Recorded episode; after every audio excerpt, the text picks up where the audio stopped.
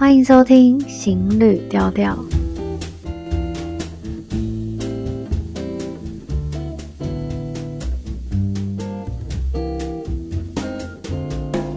Hello，大家好，我是少今天呢要来聊聊越南河内。那我现在录音的时间是半夜两点，因为我住的地方啊，其实是大马路边，然后左边呢又是高速公路，所以。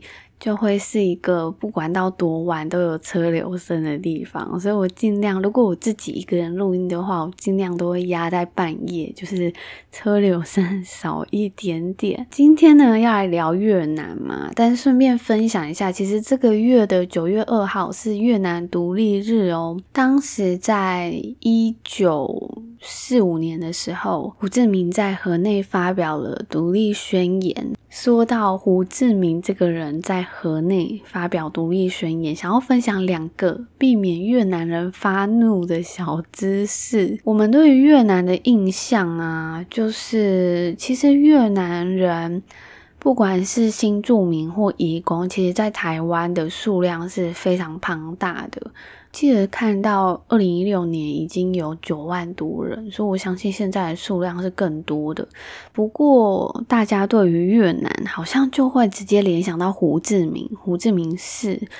然后河内就会觉得，嗯，就是其中一个城市。但是其实胡志明不是越南的首都哦，河内才是。记得是河内哦，因为我不知道大家知不知道一个节目叫《消失的国界》，那常常他常常会介绍世界各国。那我记得就也有看到有人截图说，它上面是讲说胡志明是越南的首都，这个误会真的大家要记得，记得河内才是首都。那另外。另外一个呢是越南不是母系社会，因为其实我们到那里旅游啊，也可以看到非常多的小吃店啊、菜市场、路边摊，几乎全部都是女性。那哪里可以看到男性呢？咖啡店，还有路边玩象棋的。但是这其实也有更深层的历史因素、文化因素等等。那这边就没有解释的那么深。看到这样子的画面，就会有非常多的人会把它解释成越南是母性社会。那再加上有许多的电视媒体在介绍越南的时候，也会说是母性社会。可能他们拍到的影像或者。嗯，主持人可能就会说：“哦，越南是母系社会。”但我有一次就很想要确认这个资讯，然后才发现，在网络上有非常多的可能在越南待了好几年的台湾人，或是在台湾很多年的越南人都写文章啊，或者留言等等，很努力在呼吁。越南不是母系社会，下面呢，就是看到那文章下面也会看到越南人留言，觉得很荒谬。看到那样子的这文字之后，才会知道说，哦，原来误会的人真的很多诶。啊、越南呢、在姓氏还有财产的观念上面，还是完全是属于。父系社会的哦，就是是跟着爸爸的。那甚至整个社会到现在都还是存有非常重的重男轻女的现象。不过母系呢，还是有，就是一些少数族群，就有点类似台湾的某一些嗯原住民族是母系社会的。但如果要纵观整个越南的话，它是父系社会哦，不要让越南人不开心。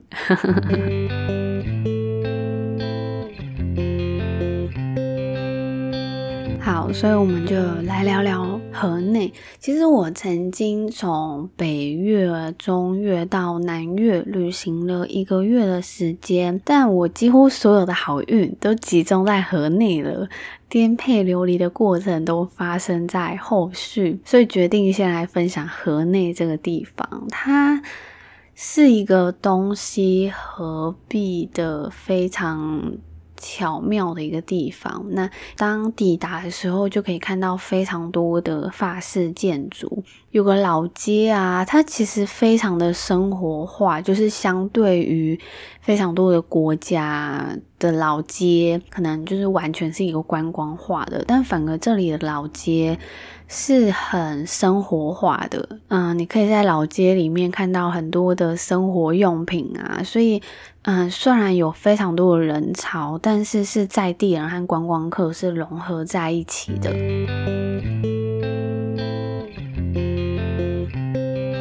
今天来分享三个故事。第一个呢，是我刚抵达河内之后，住进了一个隐藏在非常巷弄间里面的一个 hostel。我记得我在那里来来往往，完全找不到，因为我们所知道的巷弄，可能至少那个宽度有一两公尺，但是那个巷弄，我大概要先经过一个五十公分左右的小巷子。那我记得我自己一直在那里来。来回回，来来回回，来来回回，问附近的人也问不到。那后来就想说，好，那我尝试这个小小巷子好了。然后进去之后才发现有指标，那再找到那个 hostel。记得到了这个 hostel 之后，我放好了包包，然后下来到一楼，有几个人在聊天，那我就坐下来听大家聊天。我记得坐在我旁边的是一个。嗯，亚洲女生，但是不管是听她说话，还是看她的外表，其实我猜不太出来她是哪一国人，因为她的肤色是晒的。小麦健康色，那那时候我就本来想说他可能是一个 A B C，但是呢，听着又觉得他到底是哪里人？那后来聊了之后才发现她是一个韩国女生。很有趣的是，她在越南待了也是将近一个月的时间，但是我们认识的那一天是她最后一天，就是她。隔天马上白天就要去机场了。那那一天呢，是我的第一天，所以我们两个的见面就是一个黄金交叉。他要离开，我正要开始，那我们就很有话聊，所以就聊聊聊聊聊聊。那因为是他最后一天，所以他想要把他还没有体验过的或者是想要买的东西，把它带回去韩国。所以呢，我们就。虽然在那里聊得很开心，但我们就想说好，那我们就一起出去看他想要去哪里。那他那时候就说他还没有尝试过淡咖啡，不知道大家之有没有喝过淡咖啡？那待会我们聊。我记得我们在过马路的时候，不知道大家知不知道越南的交通就是是。非常的混乱的，然后路上也是会一直叭叭叭叭叭这样。然后很有趣的是，我那天是第一天嘛，那他虽然在越南一个月，但是他说他最没有办法克服的就是。过马路，而且他每次过马路都会生气。那我站在他旁边呢，我就觉得要稳住，我还带着他过马路。他非常的惊讶，他说：“你不是才来第一天吗？”但是我自己有发现，越南的过马路方式呢，你不可以站在那里哭等，就是你要一关难过关关过，就是你只要跨出那一步，然后。基本上快要靠近你的人，他看到你要过，他就会有一点点的慢速下来，所以你就可以过了这个，再过了这个，再过了这个，就可以很安全的过马路。然后我记得我那时候就牵着他的手过马路，他就是非常的惊讶。那后来呢，我们就去喝了淡咖啡。不过这淡咖啡到底是什么呢？其实我那时候在去之前，我从来没有研究过，也没有注意到来这里要喝淡咖啡，但是。既然他提到了，然后我就想说，啊，蛋咖啡不就是蛋打在咖啡里面？那会不会有一种腥味？那我在这边跟大家分享一下淡咖啡的故事。时间可以回到当时在法越战争的时候，那时候是百业萧条嘛，所以啊，就有一个在河内索菲特大都市饭店工作的一个酒保，他有一天就突发奇想，把生蛋黄啊加入保酒乳，还有砂糖。打成非常绵密浓厚的奶泡，然后再加上味道非常醇厚的萃取咖啡，然后三个风味融合在一起，各自独立，然后却又完美融合在一起。所以在那个物资缺乏的时代呢，淡咖啡的问世也抚慰了人们对于美食的欲望。然后也跨越时间的考验，成为河内最具代表性的的饮品。嗯，其实传统上啊，他们会将就是刚刚有讲是用砂糖嘛，但是现在有蛮多人会用蜂蜜取代砂糖的做法，所以可以打出更浓稠的奶泡。其实这个也想到前一阵子很知名的四百次咖啡，但是。这一个我觉得可能味道会不太一样，而且他们使用的咖啡，嗯，会使用越南比较知名使用那种很浓稠的咖啡，所以大家其实在家里可以试试看，如果用你本身有的那种咖啡粉，可以试做看看。其实这淡咖啡啊，也有非常浪漫的说法，就会说喝淡咖啡啊，很像在品尝恋爱的过程，从一开始的甜腻，到后期的苦楚，以及把咖啡。与奶泡混在一起后，甜中带苦，却彼此融合的滋味，像极了爱情，像极了一段关系的始末。好，这有没有带入一种很浪漫的过程？那时候呢，这位韩国女生，她就去，她就点了淡咖啡。那我就点了椰香咖啡，不知道大家对于椰椰香咖啡会不会有兴趣诶？但是我每次只要在东南亚的时候，我只要看到这个东西有 coconut，我就会莫名的想要点它，因为我本身。蛮喜欢那种椰奶味的，然后我本身也很喜欢喝椰子水，所以就是看到那个椰香咖啡，我就很想要点它。其实它喝起来也蛮好喝的，它不会是那种好像把奶变成椰奶这样很很浓很腻，不会，就是它还是很浓的咖啡味，然后可以喝到一点淡淡的椰香味，嗯。蛮好喝的。那聊到越南的咖啡嘛，其实在这座城市里面呢、啊，有非常非常非常多的咖啡店。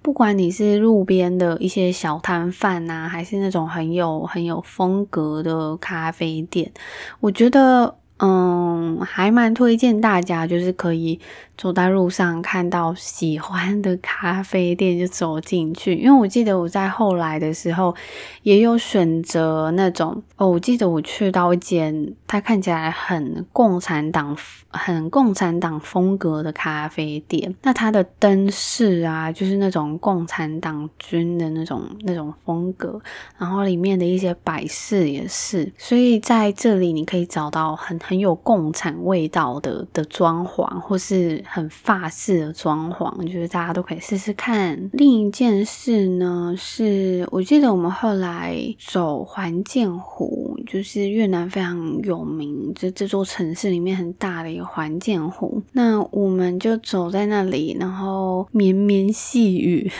很浪漫。我们聊了非常深，然后他和我分享他的感情，和我分享他的嗯人生。然后也和我分享他那种纠结，就是你可以想象在韩国这种社会里，就是目标是更单一的，就是大家对于大企业啊或者等等的那种追求。所以像他这种很追求自由啊，很追求没有要那么一样，就是刚刚前面有提到，她是一个。晒的这样小麦色的女生嘛，嗯，不过她其实也不算是有特别晒，其实就是她没有特别觉得白一定就是比较好看，所以呢，她就是这样子的女生。那她也很纠结，说她又要回去到自己的城市、自己的国家里，然后又要去追求很资本主义的东西。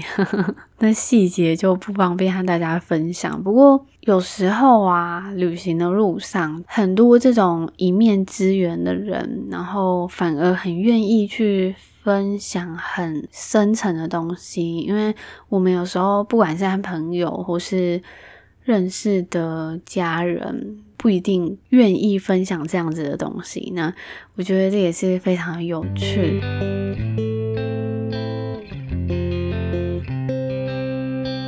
另外一个呢，是我曾经在路上，然后遇到一个女生。不过因为她那时候刚好要忙一些事情，所以她就说：“那不然我们晚上可以约在环建湖那边，然后还可以带我去逛逛啊，或吃吃小吃店。”所以有一天晚上，我就和一个当地的越南女生，然后我们就。约在环建湖附近，然后吃小吃店。其实越南有非常多那种小小的摊子，然后椅子很像儿童这样很小很小，然后坐在嗯巷子里面啊，然后吃的一些很很在地的小吃。但其实我我不知道那些小吃叫什么名字，但是就是一些小串呐、然后。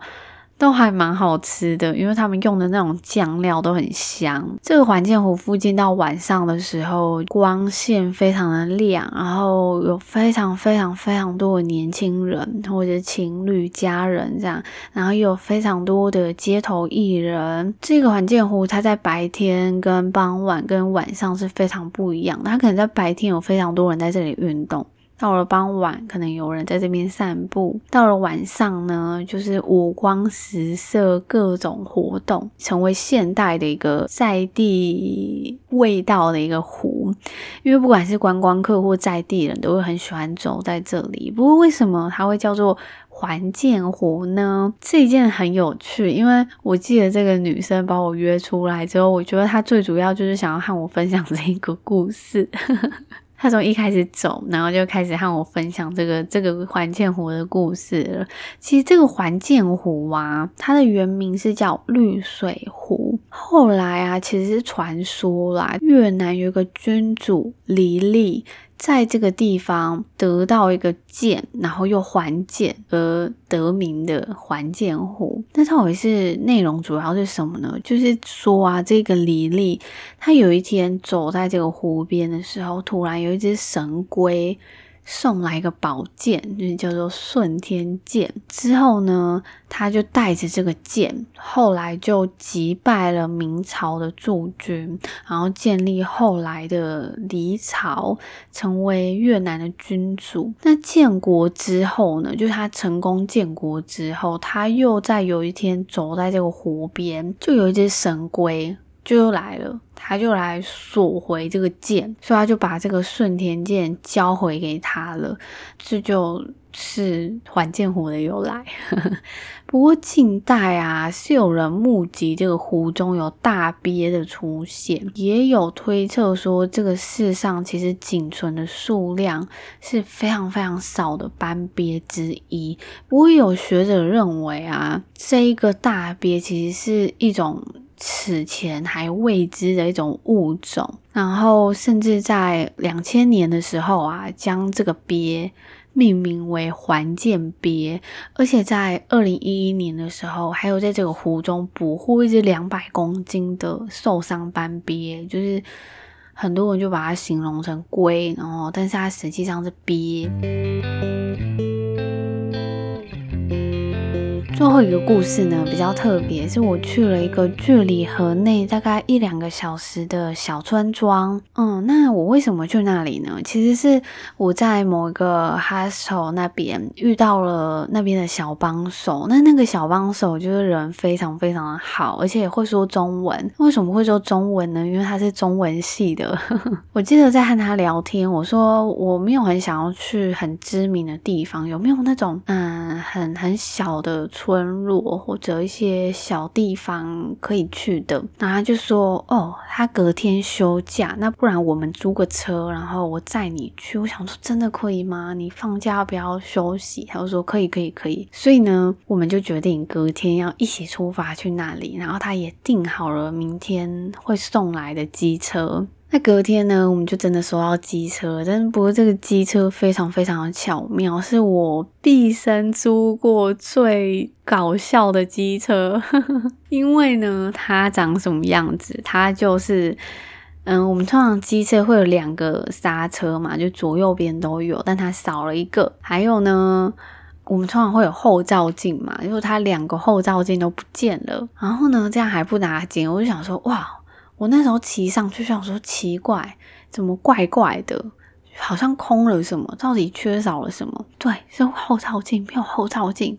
然后还好还好，他会骑车，所以呢，他就是全程载着我，呵呵，好险有他。那然后呢，我们。骑在那个河内，就是超级恐怖的交通里面。我们在一个车水马龙的大道上面呢，抛锚。后来发现是没有油了。明明前方就有两三个警察，他们经过，然后我们一直挥手，他们完全不管我们。我们想说啊，怎么办？怎么办？停在就是大马路的十字路口，然后就查说，因为那个整个完全是。太难过了，我们就只能这样慢慢缓慢的移动，但是就是他在前车缓慢的移动，然后在后面拦说到底有没有谁可以帮我们？因为大家知道车只要抛锚就很需要另外一台机车推着我们走。那因为附近也没有加油站啊或车行，所以我们那时候只骑了十分钟就没有油。你可以想想看，他只给我们多少油？那后来呢？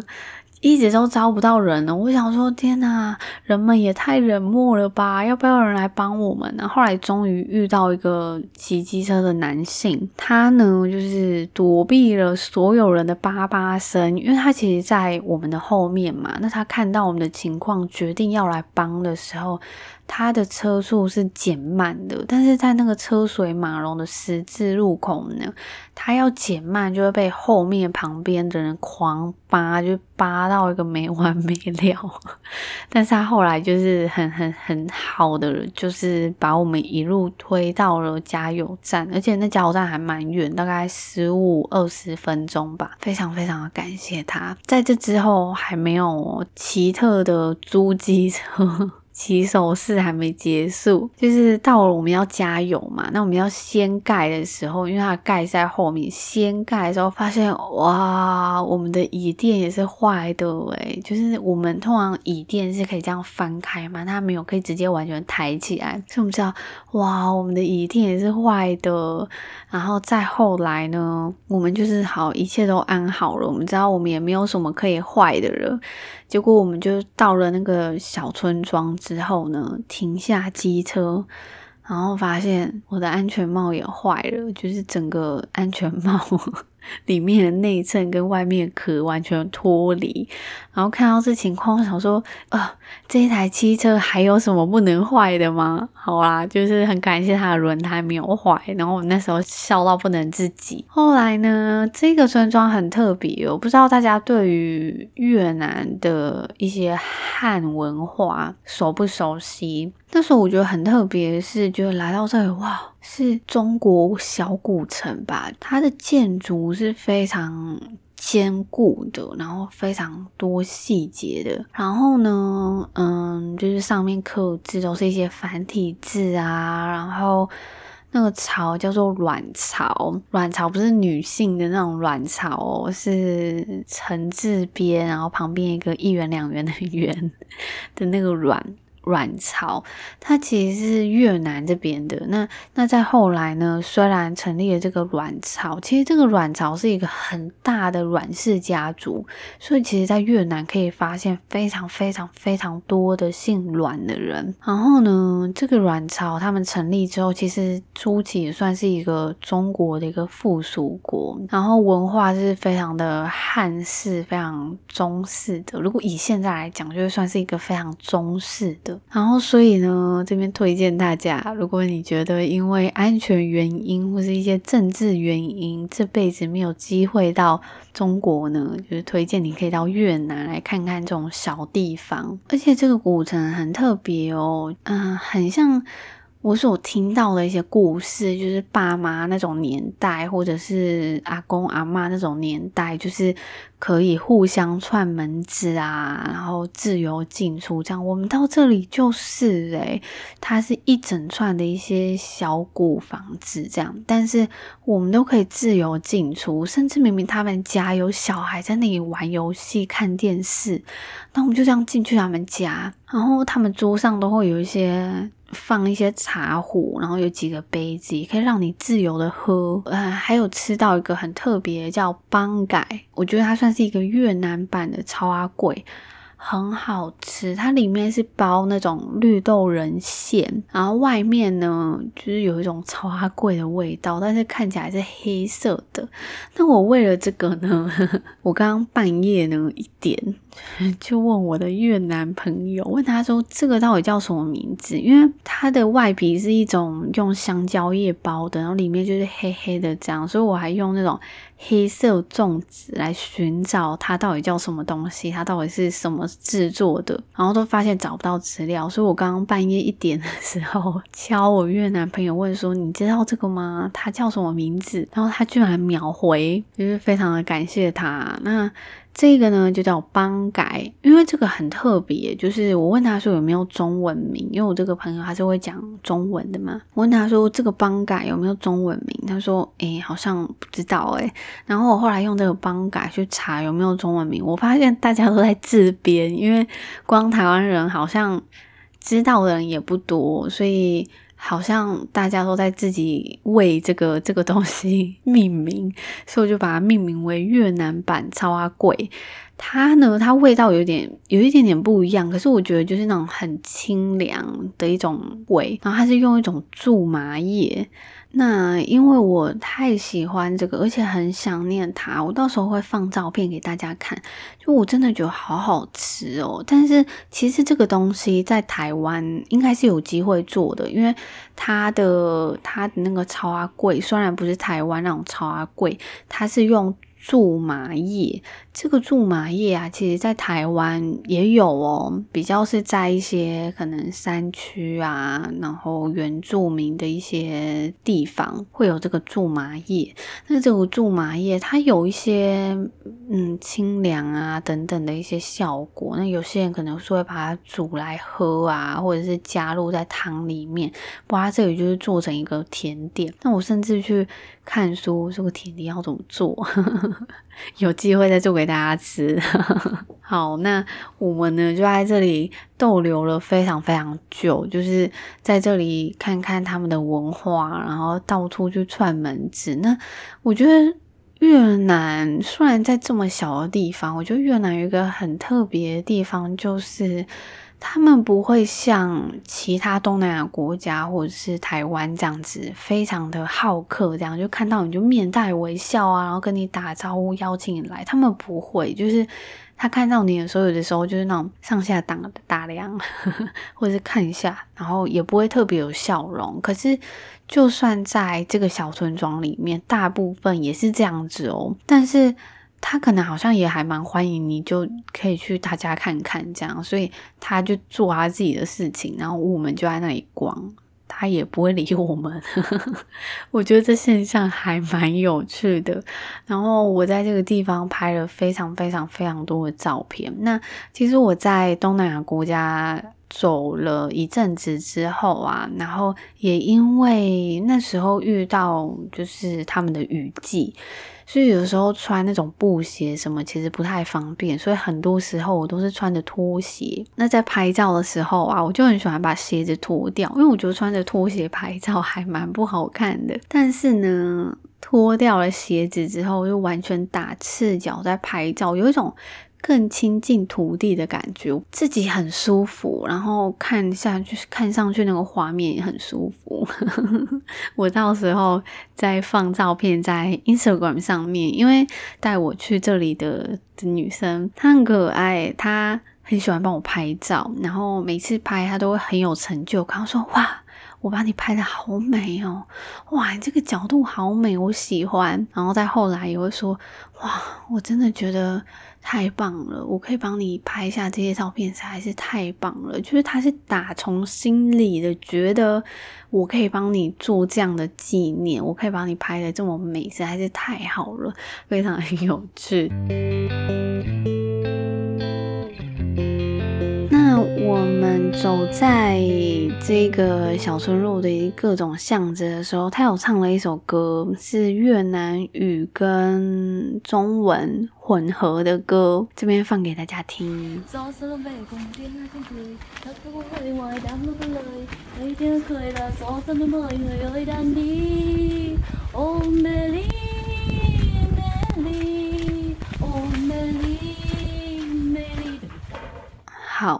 好，因为呢，我们是边走路，他在边唱，所以可能会有一些杂音啊，走路声呵呵。希望大家会喜欢他刚刚的歌声。那我们今天大概就分享到这里喽。如果你也有一些越南很特别的经验，或是你对于这一集有什么样子的心得，欢迎你留言给我。那如果你还没有在 Apple Podcast 上面帮我评分加留言五颗星的，欢迎你现在马上行动。那如果如果你有任何想要看我说的话，也欢迎你在 IG 上面留言或标注我。那我们下集见喽，拜拜。